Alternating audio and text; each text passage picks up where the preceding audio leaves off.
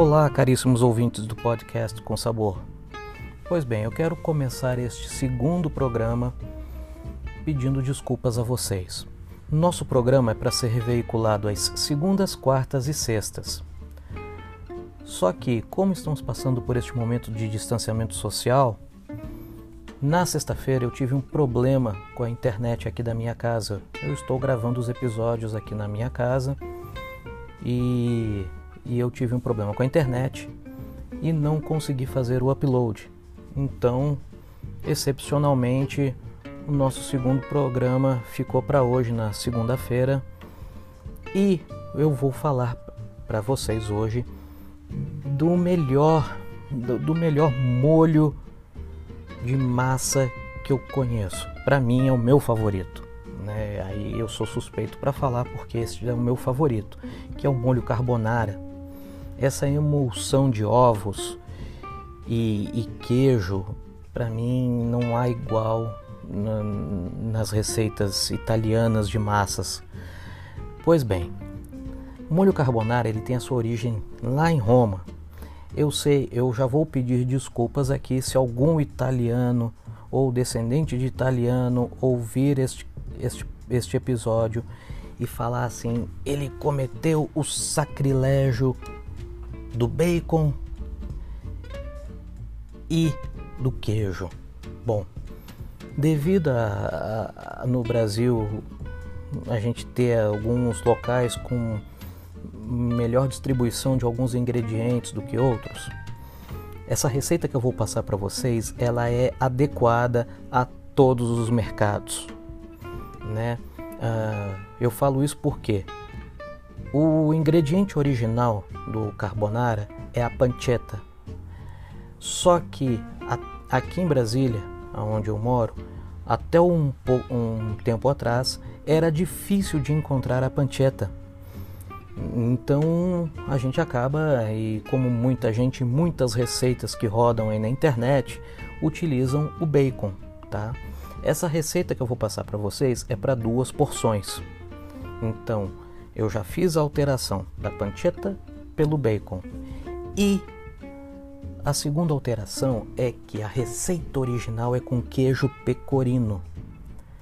Só que queijo pecorino em algumas localidades vai ser difícil de se encontrar, então a gente substitui pelo parmesão. Mas aí eu peço a você ouvinte um carinho especial. Se puder, utilize o parmesão, compre lá um pedacinho de parmesão no supermercado.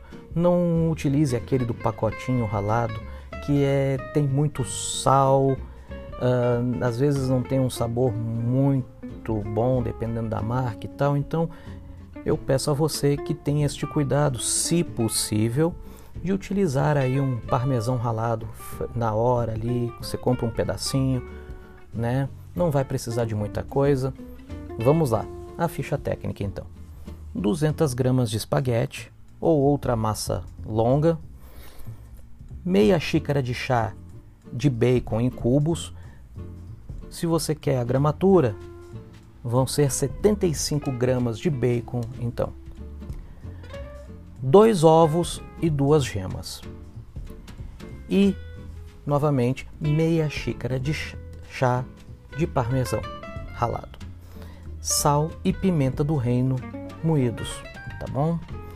Pois bem, gente, olha só como é que você vai fazer. Você vai pegar uma panela grandinha, para cozinhar este macarrão. Vai botar lá água o suficiente e nesta água você vai adicionar sal. Tá? Água para cozinhar macarrão tem que ser salgada.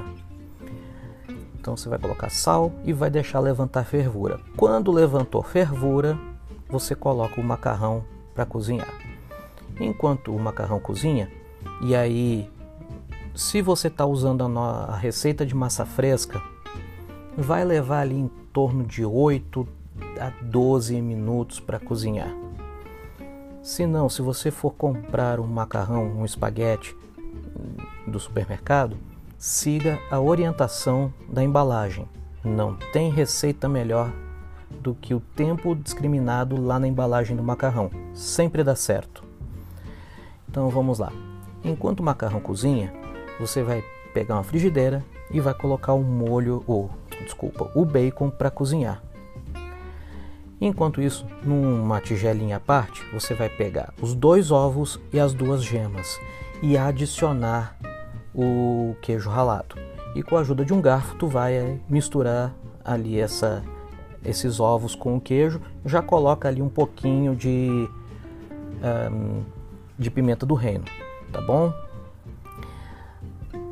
Quando o, o bacon já tiver douradinho, aí é que vem a mágica do negócio. Você vai separar, tá? Lá daquela, quando a massa cozinhar, você vai escorrer, mas antes de escorrer a, a água do macarrão, você vai separar uma xícara dela, tá bom? Pode separar um pouco mais de uma xícara, tá bom? Dependendo do, do grau de, de, de textura do molho que você quer, se você quer mais, mais um molho mais líquido, um molho mais espesso, vai aí vai ser o gosto.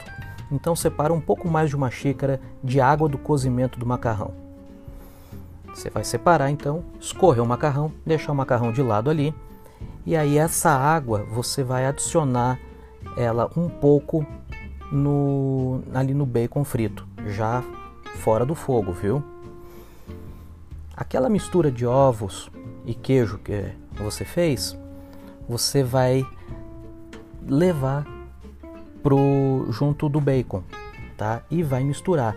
Não pode formar uma, um ovo mexido ali ou uma omelete. Você vai ter que misturar e ir adicionando a água quente da, do cozimento do macarrão até ela emulsionar e ficar um molho bem, bem espesso ou um pouquinho mais fluido, dependendo aí do seu gosto pessoal. Tá? Vai adicionar o macarrão, finaliza com um pouco mais de sal, mais pimenta do reino e pronto. Está aí o macarrão carbonara. Bom, espero que vocês tenham gostado desta receita.